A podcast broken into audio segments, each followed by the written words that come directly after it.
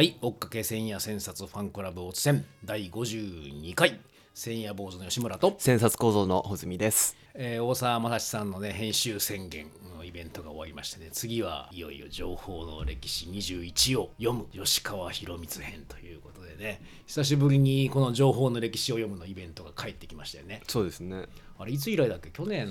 山崎まりさん以来ですか？ね去年の11月か12月かそれぐらいかな。そうですね。うん。ということで皆さんお待たせいたしましたということでね、えー情報の歴史を読むを今まで7回ぐらいねやってきたんですけど8回目になるのかな。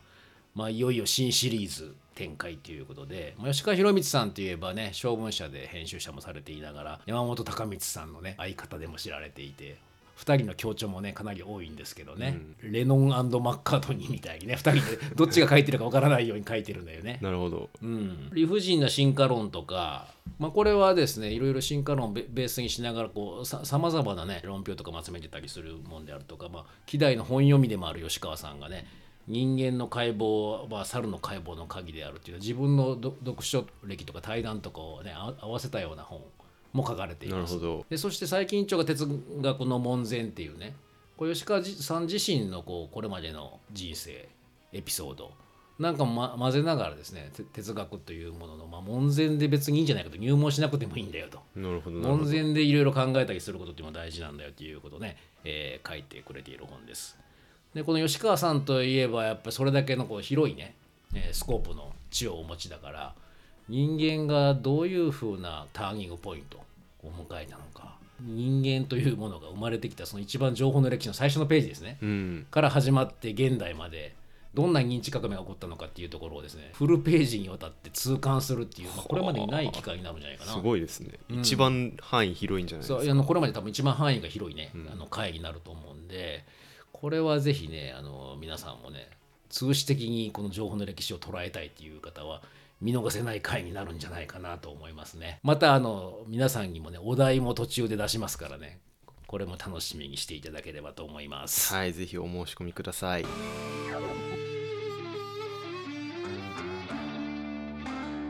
千夜千冊ファンクラブ。はい、で今回は1829夜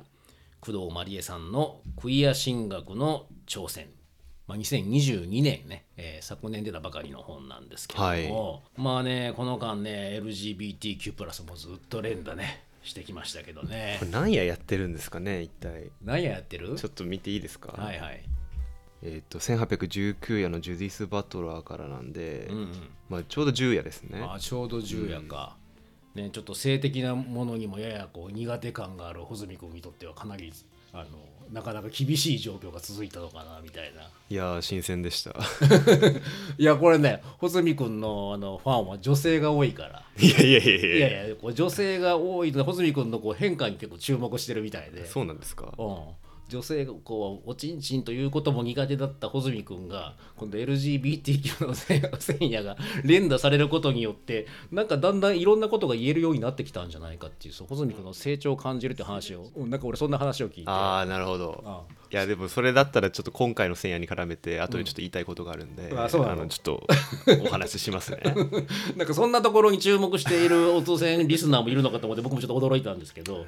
まあこのクイア神学の挑戦っていうのはねあの松岡さんも千夜の中で一番説得力を感じたなんて言っているうん。ちょっと決定打的な千夜になるのかもしれないですよね。そうですね、うん。まあ、この数十年の間キリスト教の活動の中で LGBT 神学やクイア神学に挑戦した試みが、まあ、いくつもあったということで、まあ、最初にキリスト教はもともとクイアだった。神をエロティックに捉えたい。バイキリストのための下品な神学があっていいじゃないか。いきなりこういうところから始まるんだけど。いやこれすごいですよね、ちゃんと論文として書いたりしてるわけですもんね。そうそうそう。このねこのね最初のこの鍵括弧3つがまあ今回のねテーマともあの重なっているんですよね。まあこの著者のね工藤まりえさんはねあの同志社大学の神学部出身で立教の大学院でこのクイア神学の博士論文を書いて、まあ、今明治学院や立教なんかでも教えられてるっていうことでなんか写真でも紹介されてますけどねクリスチャンの両親のもとで育って、ぼあのプロテスタントの牧師と結婚してぼ牧師夫人うん。を務められてるってそういう方なんですね、まあ、今回実はですねこのクイア神学の代表的な3人の、まあ、論者が紹介されているっていう前夜なんだけども。代表的クリスチャンですか。そうそうそうの3人ともレズビアンかバイセクシャルだっていう3人なんだけど、まあ、その前に少しちょっとクイア神学全史をね松岡さんが前夜で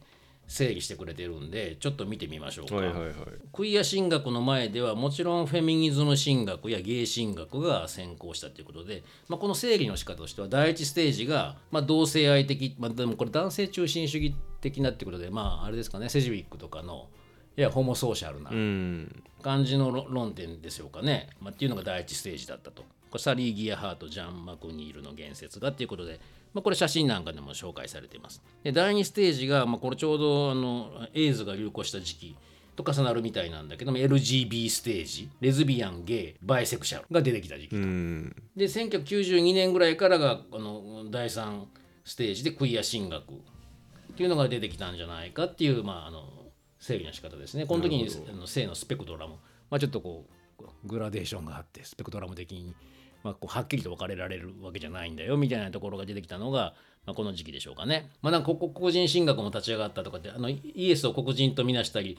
ね、えーフェミニズム神学でイエスをフェミニストとみなしたりする動きも目立ったって書いてますけどあの一時期ありましたよね。そうですね。ねこの本当に写真でも紹介されてるうんなんか歴史学的にもそういう研究を進めたりみたいな。そうそうそうそうそう。でもう一つはなんかあの今回の3人のうちの一人であるエリザベス・スチュワート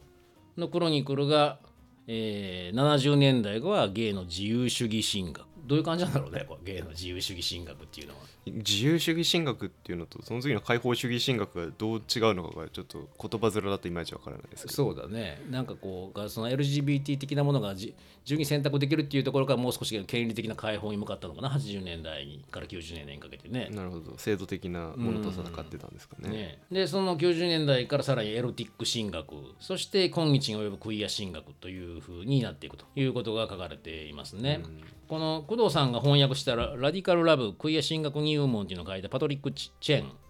これはでもクイア神学はもう50年代に出てて60年代後半にはもう結構リベラルの運動し準備されていたみたいなこともね言われてたりとか、まあ、いろいろ諸説あるって感じでしょうね。であとは日本のクイア神学を牽引してたのは神学者で社会学者でレズビアンを公表した牧師でもある堀江由里さん。堀江由里さんはなんかあのレズビアンという生き方っていうのがね最初に書かれていて。うん。でその後レズビアン・アイデンティティーズっていうのを書かれた方ですよね。堀江さんも写真でねあの編集長が紹介してくれてますけどもこれなんか反婚？ヘテロセクシャル的な、えー異性愛そのものを問題にして婚姻制度そのものを解体した反婚、すごいな、うんこれを提唱したという方みたいですね。アンチマリッジですね、うん。論文ではフェミニスト神学との共闘共に戦う可能性なんかっていう論文も書かれている方がですね。まああのこの前史があって、まあ、このクイア神学が準備されたということで、まあ、3人のクイア神学者を見ていきましょうか。はい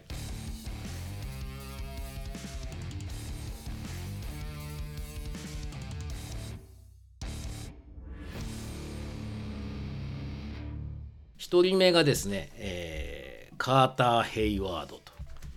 力としてのエロティックという、ね、見出しがついてますけど、ええー1945年生まれのアメリカ人ですよね。うん、コロンビア大学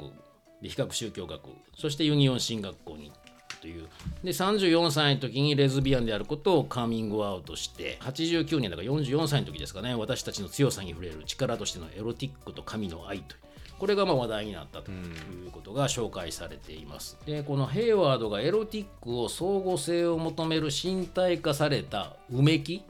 として考察したいなんていう言い方をしてるんだよね。これも吉村さんの大得意なあれじゃないですかもうそうだね。なんか存在の上っぽいよね。このうめきっていうのはね。そうですよね。ねなんかそういう感じもします。まあ、このエロティックっていうところに非常に注目してんだねこの平和はね。そうですね、うん。それをこの生命の根源的なエネルギーとして見なしているわけですよね。そうそう。最初のね鍵括弧で言うと2番目。神をエロティックに捉えたいっていうここここなのかな。うん。あのエロティックは女性のたちのうちにある重要な力の源でまだ表現されていないあるいは認識すらされていない感情の力に根ざしたものポスチックこそ私たちの最も深い知識の育み手だとみなしたと言っていますけどもこれなんかエロティックキャピタル思い出しちゃったね俺ああ僕も思い出しました。思い出した？ねえ。なんかこうエロティックキャピタルの時もセクシャリティがもたらす力は知的資産なんだとかって書いてるね、うん。でもなんかエロティックさってなんだろうななんかこうやっぱり変更性をももたらすじゃない？変更性？うん、なんかこう向きというか、うん。偏った向かわせ方というかエロティックがあるからこそなんか引きつけられるもんがあるわけでしょ。エロティックキャピタルがあるってことは、えだからなんかあのそれがこう知的な好奇心っていうのと重なるのかなって気気が俺はするけどね、うん、いいなーっていうそうそうそうそうそう。まあこれがでももともとキリスト教神学っていうのはこう限界があるんだと。でこれキリ限界っていうのはキリスト教が上からの力パワーオーバーを強調しすぎてる。身体化された治癒がもう無知だとしている。エロトフォビア性愛嫌悪に陥っていること。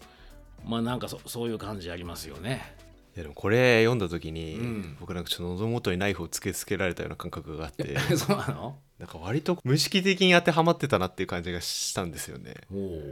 上からの力を強調しすぎてることはあんまりなかったかもしれないですけど、うん。まあ、特にこの編集学校に関わる前は、うん。身体化された知を無知と見なしていた 癖がありますし あとエロトフォビアには完全に陥ってました、ね、それはねもう皆さんの前を周知の事実かもしれませんけどね。いやでもなんかこれを見た時、まあ、さっきのねあの冒頭のうん。ちょっと前振りとつながるんですけど、はい。こう僕はこう今までエロを粉飾し続けてきたんじゃないかっていうこの、なるほど粉飾というのはなんか？この総合性を求める身体化されたうめきだっていうエロティックの定義は僕は本当に納得いくんですよ、その通りだなって思うんですね、うん。でも一方で下品なものに対してのちょっとやめてくれよっていう感覚はもうずっとあるんですよね。なるほど。でここがこう矛盾していて、うん。でそのエロは全て下品なものって一旦くくっちゃってたなっていうなるほのが粉飾してたっていう意味なんですけど、ど。うん。粉飾してたんですかね僕はどうなんだろうね なんかこう僕自身がそういう感覚がないから何とも難しいんだけどそれこそねこの先ほどエロティックキャピタルのところで言ったようなこういうなんか向かわせるような引きつけるような力っていうことで言うとやっぱりなんかこうね下品なもんとかだとしてもそこに向かわせる力があるかもしれないっていうのをなくすのはなんかもったいない気もするけどね。いやそうなんですよ。だからん。下品なものが嫌だって言ってる時点で、ん。反対に惹かれてはいるわけじゃないですか。なんか惹かれてるうというかまあまあなんか関心は持っちゃってるわけです。持っちゃってる持ってるわけですよね。そうだよね。まあこの後神学テオロジックと神語り。え神語りっていうのが面白いけどねこの言葉、まあ、コミュニケーション的なもんでカール・バルトは神を絶対他者とみなし人間神を語ることはできないとしたんだけどもこう一方でマルティン・ブーバーですねこれはあの遷野されてる「我と汝」という対話から始めたということでこのヘイワードはこの「我と汝」の引用をぼ持ってきてるっていうね冒頭に持ってきたっていうこと書いてますよね。で我と汝っていうのはまさに関係性ということで我っていうもの自体は我と汝という関係性の中にあるっていうことですよこれ。でそれと我とか我と汝それと我っていうこういう関係性の中にとか相互性の中にあるんだと。もともとの世界は関係現世界的なものは関係の資源なんだみたいなものがまあブーバーが言ってることなのかなと思うんだけど。何時あるゆえに我ありですか？まあそういうことなんだよな。でまあその何時が神になってたりするわけなんだけど、まあ、この関係リレーションと相互性ミューチャリミューチャリティによる神学、ね、神語りは相互関係的であるべきでそこにエロティックが介在した方がいいと決断したのだということでこのキリスト教がアガペエロスフィリア、まあ、この神と人間の愛と性的な愛と友情的な愛を区別してること自体がおかしいんじゃないかと。うーんまあ、そうだよな先ほどのその存在の上とかうめきみたいなもんで言うとあるこう注意のカーソルが向いている編集学的に言えば注意のカーソルが向いているっていうこと自体向きがあったり好きがあったりするっていうことっていうのはまあ一色単ですよね。注意のカーソルが向いているっていうだけのことだからさ。分けること意味ないんじゃないっていうことだと思うね。またこのヘヘワードは神の受肉インカーネートね。インカーネーション。これも特別なイエスだけに起こった奇跡的なことっていうんではなくってまあなんかこう一社的な神があったとしてもこうそれは共同的な動向そのもの。それ多くのものの身体化エンボディードを起こすんじゃないか。これなんかね誰でも別に本当はもしかしたら構わなかったかもしれないわけでイエスじゃなかったかかもしれないわけで。そうですよね、うん。まあ、ここもなんかあのお面白いところですよね。なんかこうそれぞれに総合的なコミュニケーションっていうのがあればこの身体化っていうのはそれぞれに起こるっていうことですよね。うん、まあ、ある意味でこう神との接合なわけじゃないですか受肉って。そうだね。そういう意味でのエロチックさも非常にあるなっていうふうにうん。思いましたし、でその後にこうキリストという言葉も固有名詞ではなく形容詞キリスト的クリスティックっていうふうに使った方がいいのではないかっていう提案君クリスティックだねみたいな。うん、でこれってだからキリストを、うん。まあ、歴史上の人物であるとかその神話上のキャラクターっていう風なものとして見るというよりかはキリストというスタイルっていう風に見ている感じがすごくあありますよね。そう。だよな。相互的な相手がこう神みたいな感じになるとクリスティック。うん、我と汝の汝を想定するときに神を想定してる場合はああなんとなくクリスティックみたいな感じなのかななんとなくクリスタあの なんとなくクリスタルだけどね。なんとなくクリスタだね、ルなるほど、はい。はあ。っていう感じなのかなっていうふうには思いますね。この中があのね、えー、乳房がついたうん、キリスト像もねあの紹介されていますけどね。いやでもこのなんか閉じられているものにどんどんサインの可能性をつけていくっていうのが今回のクイア神学みんなやってることな気がしますね。そこが面白い。相互性って必ずあるんだよね。うん。うん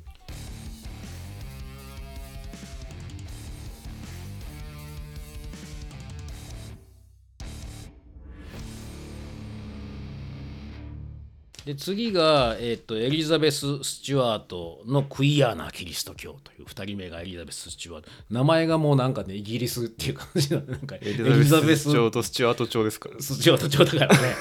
ねまさにイギリス生まれなんですよこの人。1963年生まれで、えーでもローマカトリックの環境の中で育ったんだあね。そうなんですね。うん、でオックスフォード大学で神学博士号を取ったという人なんですけどもね、えー神学の教鞭も取ったりそれから OEP オープンエピスコバルチャーチの大司教でもあると、えー2003年の著作「ゲイ神学とレズビアン神学」っていうのでまあ衝撃を与えたと。いう人ですね、まあ、この人はカーター・ヘイワードの影響を受けてたっていうことででも同じようにやっぱり関係や相互性を重視する神学を目指していたっていうことですよね。でこのでもエリザベス・スチュワートは自身のレズビアンとかフェミニストっていう立場をまあこう自分入り的に出してたけどなんかそこには限界があるって感じて、まあ、アイデンティティではなくクイア神学に行こうというふうにしたっていうことですよねい。やなんかこの展開がなんかもう方法神学って言いたいぐらいですね。なんか面白いよね、この人もね。このなんかおそらく自身が提唱する神学おそらく奇妙で不自然なものなのだろうという、まあ、これが前提にあるんだけど、まあ、ちょっとこの松岡さんが整理してくれてたやつを見ていくと4つぐらいにねまとめてくださってるんですけども1がキリスト者のアイデンティティは洗礼というサクラメントによってすで、にラディカルに異なる存在性を帯びたのであるということで、まあ、これあれですよね。こうキャシー・ルーディのことが写真では紹介されてるけどアイデンティアイデンティティの脱構築が洗礼を通してなされるみたいなことでしょこれ。つまりなんか男だとか女だとかなんかまああのえっていうこと関係ないじゃんと。LGBT とかっていうそういう前にその神の前でね。洗礼ですから、まあ、礼を洗うというかね、うん、つまり今までの振る舞いというか自体をこうクリーニングして脱色しろ。そうそうそう。で新たなもんにするわけよね、うん。でそれは神の前のラディカルな存在だと全員が。っていう風にしちゃったってことですよね。ああ面白いですね。第三者の進級ですねまさに。それを変えたんだよな、だからね。もうももはやそれ社会的なジェンダーとかじゃないじゃんっていうことですよね。で第二にキリスト教はもともとクイアであったといううことを言ってるんだよなこれ。ん。予言奇跡処女解体復活三位一体確かにこれ変だもんね。こんなのおかしい。めっちゃ変なんですよねよく考えたら。そうだよ。全部処女解体とかするわけねえじゃんっていうね。あのそうそういうことでしょ？これ三位一体ってこれなんで神でありながら人間なのみたいな。全部そういうおかしさがあって。でもこれねあの大沢さんとかがね世界史の哲学とかでもずっと言ってきたような特殊性が普遍性になっていくっていうこういうのキリスト教のあの特徴があるよね。うんこれが非常にあのそこで鍛えられてんだよね。このき特殊性を普遍性にしていくところでね。ーそうですよね、うん。変を正当化してきたって書いてますけど。そうそうそうそうそう。この変を正当化するためにすごくこう論がこう積み重ねられてくるじゃない。ここがねなんかこう日本とかにはないところなんだよな。本当に。正当化しないですからねしないのよ、うん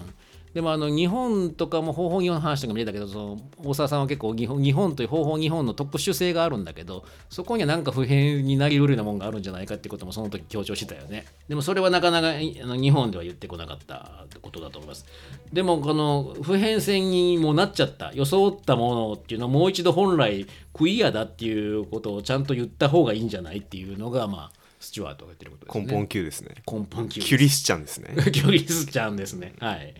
で、第3に、キリスト教社会では女性信者にとって、信仰対象であるキリストが男性的な肉体を持っているっていうことが厄介だったと。いやーそうでしょうなこれは、なんかこう、なんでしょうね。あんまセクシャルな風に思っちゃいけないんじゃないかみたいなのが出てきちゃうのかな。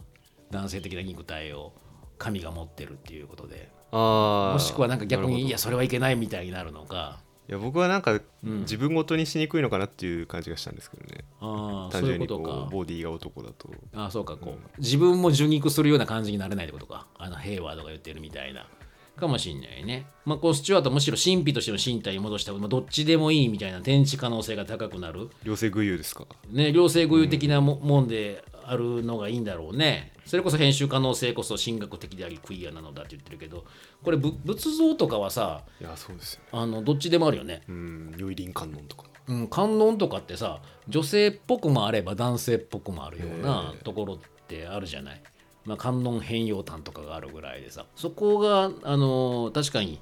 キリスト教はやや固定的になってるよね。だからそれをもっと変容するような、えー偶像的なものの方が面白いよねっていうことかもしれないね、えー第4がですね新たに取り組むべき方向としてんこれはもうモリス・バーマンとかの祭魔術家ですよね。祭呪術家リ・エンチャントが挙げられてるまあこれキリスト教がね大きな物語を失い行動資本主義社会の歯車になっている。こういう現状だったらあえて祭呪術家祭魔術家を辞さないクイアな方針が必要じゃないかということですよね。これあのねこの前の大沢さんの編集宣言の時にも、えアブダクションのね話をしていて、えー近代社会っていうのはその会議っ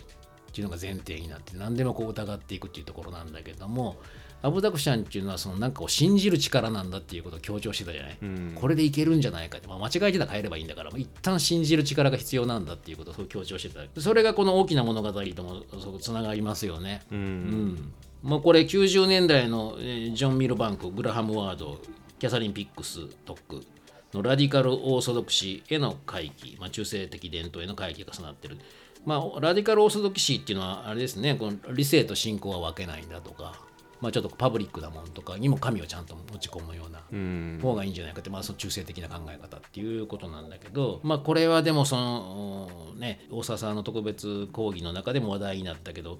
これがこうみんなそれぞれでいいじゃん的な感じの今現代社会になっていて。まあ、あとはその資本主義的なところにどう適合してどう稼ぐのかみたいな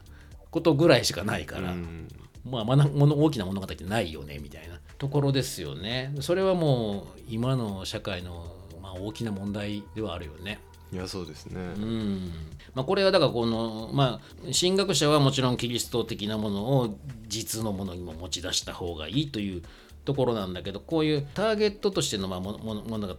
そこに向かうプロセスっていうのをどういうふうに用意するかっていうのはこれからひ非常に重要ですよね本当にね。うんうんまあ、ここ付け加えるとするとジュディス・バトラートジトランスジェンダーの役割を重視したことや前夜のですねイブ・セジウィックの生物学性ジェンダーアイデンティティ性的思考をあえて混乱させること、まあ、この辺りにも勇気を得たんじゃないかということで新たな宗教はパフォーマティブに向かう可能性が高いわけだというところでまとめてくれてますね。これはあのパーリアンのペルソナ、ええ性のペルセクシャルペルソナみたいにさなんかこうペルソナかぶってでもそのなんかこれからパフォーマティブな宗教っていうのをどういうふうにやっていくのか。クイア神学的なパフォーマパフォーマティブなもんって何なのかっていうことが、まあ、このスチュワートとかが言いたいことなのかなとは思いますけどね。うん。ジョーバチっていうバンドを知ってます？はいはいはい。結構トランスジェンダリーなパフォーマンスしてるじゃないですか、うん。ボーカルのアブちゃんっていう子は、性別の国籍も年齢も非公開にしてるんですね、うん。9, 9にしてるんですよ。なるほど。でそれのライブ映像が1週間前ぐらいに上がってうん。見てたんですけど、うん。いずれ進学になるんじゃないかっていう 感じがしましたね。なんかクイアな対象に対して非常にエンスジアスティックになってるっていううん。もの自体がうん。許許容されてることがすごく喜ばしいなっていう感じがしました。そうだね。そっちにパのパフォーマティブなもんが、うん。なおかつペルソナ的に熱狂を生むっていうんだったら、なかなか面白い展開になるのかもしれないよね。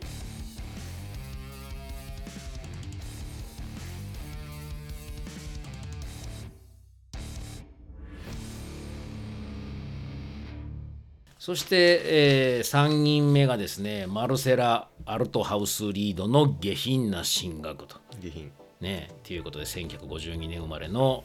えーアルゼンチン人ですよねブエノスアイレスの貧しい家に生まれたっていうことで、まあ、進学校で隠し取って貧困地区の社会活動に関わったとスコットランド、まあ、エディンバラ大学とかの初の女性進学教授に就いたと、まあ、2009年に亡くなられてるんですよね。うん。でこの2000年に発表された下品な進学セックスジェンダーポリティクスにおける進学的逸脱っていうまあこれいまだにクイア進学のバイブルのように読まれてますというふうに紹介されてます。これなんかかっこいいよねこの人ね。なんかここいいうですね。エジプトの猫の女神バストの像フリーダ・カーロのメダル複数のロザリオってね。これ首武掛けて装してますね。ねえ。これエジプトのあれでしょ？最も聖なる動物がまあ猫だった。うん。まあ、このバスト、まあ、これアルテミスとかねディアナに後々ギリシャとかではなっていくわけだけど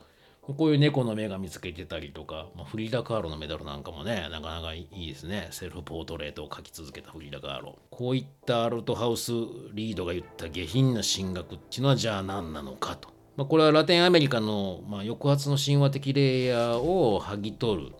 まあ解放の進学とクイア思考の交差点を出発にして情熱的でかつ不謹慎に経済的進学的抑圧を跳ねのけ伝統的な上品さ秩序に疑義を投げかけるというものだ。下品で何が悪いのであると。なるほどねえ。面白いんですよ。これこうクイアさクイアとは奇妙さのことじゃない。その反対だって言ってるね。うん。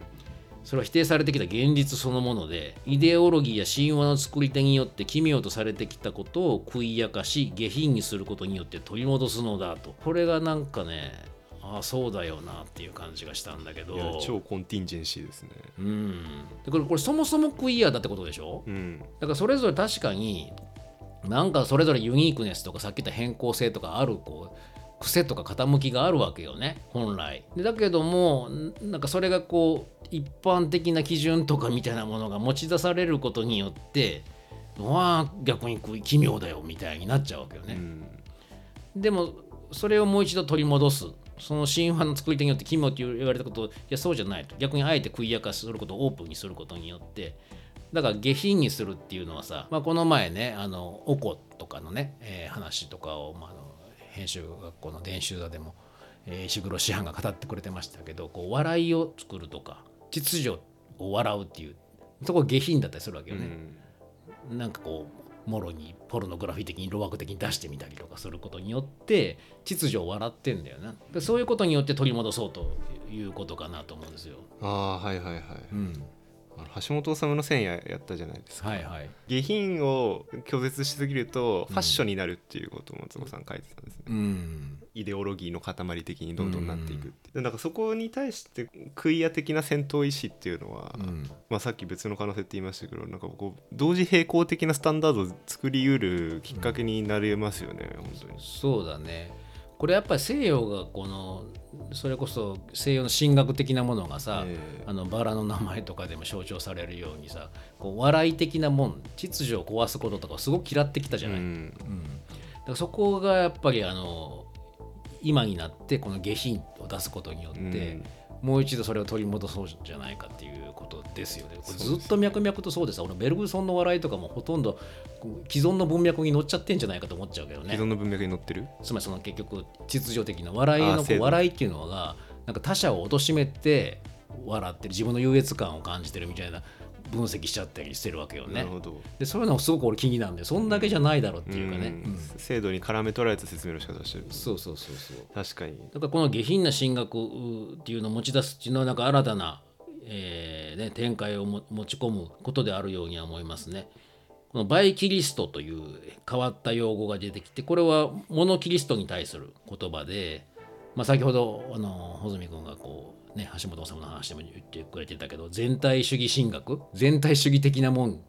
に対して切り込むんだと。うん。T 神学っていうのは、まあ、あのトータリズム神学のことだとは思うんですけどもまあそれこそさっき言った、まあ、秩序だったもんですよね。モノキリストは権威として主としてのキリストとか道徳の権下父に従順な子としてのキリスト敵に対抗する者としてのキリスト、まあ、これで世界各地の暴力と抑圧を正当化してきたっていう、まあ、キリスト教的なるもの。うん。これに対してこれ新たな普遍を持ち出すのではダメなのだっていう。ここが結構おっていう感じであるよな。いやそうですね、うん。永続的な意味の置き換えでなければならないってこれプロセスをすごい重視してるってことですよね。そうそう逸脱の語り直しを続行していく。永続的な意味の置き換えパーマネント・ディスプレイスメント・オブ・リファレンスって言ってるけど、うん。これ前さええ。あれじゃないあの今福さんのことちょっと紹介した時にさ、えあのビローバの話とかしてさこう破れたものっていうのは別用の可能性があるんだみたいな話をしてたじゃない？そうですね。だからこれあのその時さ「エターナル・デフィーティッドですね」とか。言ってたじゃん。言いました。そうそうそう。これそれでしょ、確かに。うん、うん。権威の固定化って絶対起こるから勝っちゃったら権威になるから権威の固定化になるのをまあこう常に置き換えつ永続的になっていうのはそういうことだよな。これなんか抱いて普遍話して普遍なのかなって俺も思ったのよ。また。ああ、うん。なるほど、うん、このエターナルディフィディディフィーティッドこそがさ普遍なわけで、うん。でもすぐ話さなきゃいけないんだよな、うん、エターナルディフィーティッドをリポジタビリティを含んだ状態にしとくっていう、えどういうこと？ちょっと造語だらけになってる。このなんか置き換え可能性っていうことを、うん。なんかい一言で言いたいなと思って、はいはいはい。これリポジットがエイブルな状態であるっていうあーなるほど。リポジタビリティっていうことを作ったんですよ。リポジタビリティっていうのを今ちょっと穂積君が新しく作ったのね。作ったんですよ。なるほどエターナル EDR? それをうん。リキュエストし続けるんだっていう。なるほど。EDRQ? まあよく分かんなくなってきたけど、まあ、でもそういうことが重要だって。答えではなく問いを与えるキリストなんだと。A のための Q ね、きだから Q だから常に Q, Q がどんどん生まれてこなきゃいけないわけよね、うん。救急によりつ量だ。そうそうそうそう。見知らぬ神で神のスカートに手を入れられる神であった方がいい。クイアとしての神がストレンジャー。見知らぬ者の神として見える。まさにまれびととしての神なんだ。と、うん。スカートに手を入れられる神っていうのはすごいですね。ねえ。なんかこう未知なものとかの中を覗きたくなるようなことなんじゃない？うん。その後佐渡とかクロソースキーとかが出てくるもんね。あのそれってクロソースキーとロベルトは今夜とか暴暴くとか佐渡とかクロソースキーってなんかこう隠されたものが暴く暴かれるような出し引き出してくるようなもんもあるし、うん。あえてそういうシチュエーションに持ち込むっていうところもあるからなんかこうすあえてアルトハウスリードがこの佐渡とかクロソースキーっていうのを大胆に持ち出したのもね面白いですけどね、うん、神こそがクイアだったと言ってます。